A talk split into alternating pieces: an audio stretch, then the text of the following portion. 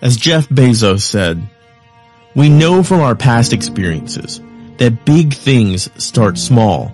The biggest oak starts from an acorn. And you've got to be willing to let that little acorn grow into a little sapling and then into a small tree. And maybe one day it'll be a huge oak tree standing on its own.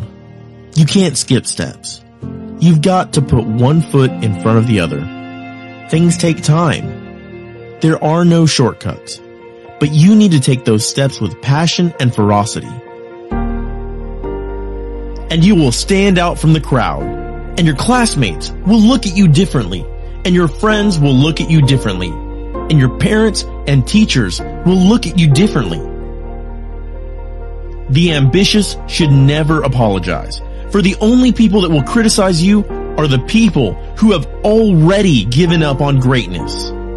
The ability to increase and maintain your hunger is the one common denominator amongst the most successful students. Those that are getting the highest grades, they're hungrier than the rest. I believe that's the single most important factor that separates the top performing students to the average performing students. It's hunger. It's not just the ability to be hungry, but it's the ability to sustain it over long periods of time. So you've got to ask yourself, how hungry are you? How bad do you want it? When you achieve the grades that you're aiming for, do you then get comfortable and relax? A lot of students, when they achieve the grades they're aiming for, they relax. But if you can find within yourself the part of you that wants more, you want to make a bigger difference. You want to push a bit more. You want your grades a bit higher. You should never be satisfied with the grades that you've got because the attempt to achieve more makes you into something phenomenal.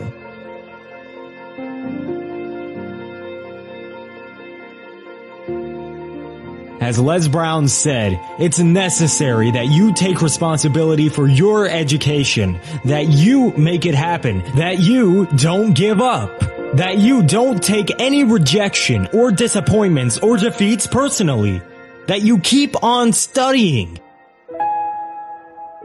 I remember Joe Rogan said, the best advice I've ever heard is to live your life like you're the hero in a movie. Right now is when the movie starts and your life is a disaster. Pretend you are, right now, you're in a movie, and it starts, and it shows you as a loser. And just decide that you're not going to be a loser anymore. Live your life like there's a documentary crew following you around and there are millions of people watching and analyzing your behavior. Do what you would want to do so that your kids one day would look back at it and see that documentary and look at it with pride and think, wow, my dad was a badass. He really did what he had to do. Wow, my mom really got her life together. I love a success story. But even more than a success story, I love a guy that messes his life up, then gets it back together again story. And those days when you're tired and worn out and just sick of studying, what do you do on those days? Just get it done. Even if it's just going through the motions. You go through the motions. You don't want to read your textbook. You read your textbook. Don't really want to get up and get out of bed?